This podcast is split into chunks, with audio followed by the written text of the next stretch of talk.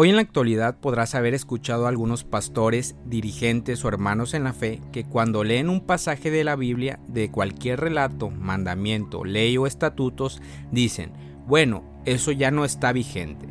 Decir la palabra ya no está vigente, estamos diciendo que ya no tiene validez. No entendemos la gravedad de decir que lo que está en la Biblia, que es palabra de Dios, ya no tiene validez, es una falta grave. Nuestro Maestro Yeshua, Jesús, que siempre fue un escudo de la verdad al momento de refutar las malas doctrinas de los escribas, que siempre decían una frase a cada sabiduría errónea que tenían esas personas por medio de la palabra, Yeshua Jesús siempre le contestaba con esta frase, escrito está.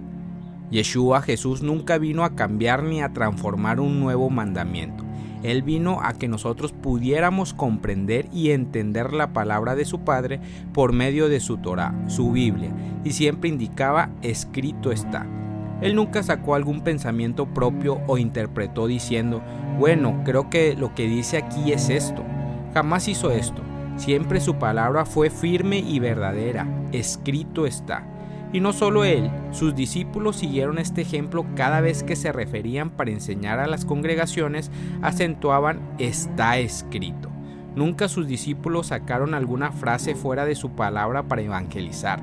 Nunca sus discípulos dijeron esto ya no es vigente. Josué les dijo a la congregación, repite siempre lo que dice el libro de la ley de nuestro Elohim, nuestro Dios, y medita en él de día y de noche para que hagas siempre lo que éste ordena. Así todo lo que hagas te saldrá bien.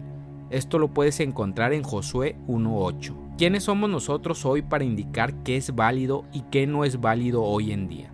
Si nuestro Mesías nos dijo que mientras exista el cielo y la tierra, ni una letra ni un tilde de la ley desaparecerán hasta que todo se haya cumplido. ¿Acaso hoy ya no hay cielo ni tierra para que nosotros digamos que ya no está vigente su ley, sus preceptos y sus estatutos? Hoy hay un velo grande en los ojos de las personas que no han querido regresar a sus sendas antiguas. No hay entendimiento, solo nos guiamos por lo que escuchamos sin entender su palabra Leemos y leemos y leemos y seguiremos así sin entender porque solo hay alguien que nos puede explicar y hacer comprender la santa palabra. Y ese es Yeshua, Jesús que nos dice, escrito está. Y esto lo podemos ver en 2 de Corintios 3:14, que dice, pero el entendimiento de ellos se endureció porque hasta el día de hoy, en la lectura del antiguo pacto, el mismo velo permanece sin alzarse, pues solo en Cristo es quitado.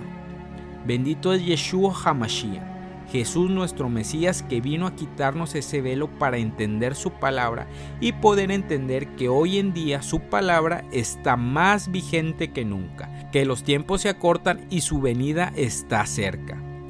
Familia, amigos, Hoy es tiempo de regresar a nuestro primer amor. Renovemos nuestros votos con el Santo de Israel. Pidamos en oración que nos muestre las sendas antiguas que es el único sendero que nos llevará a la verdad. Ya no podemos estar interpretando su palabra. Ahí está el problema, en interpretar. Cada quien, si sigue intentando interpretar en sus propios pensamientos, poco a poco nos estaremos alejando de la verdad. Recuerden lo que dice segunda de Pedro 1:20. Pero ante todo sabed esto, que ninguna profecía de la escritura es asunto de interpretación personal.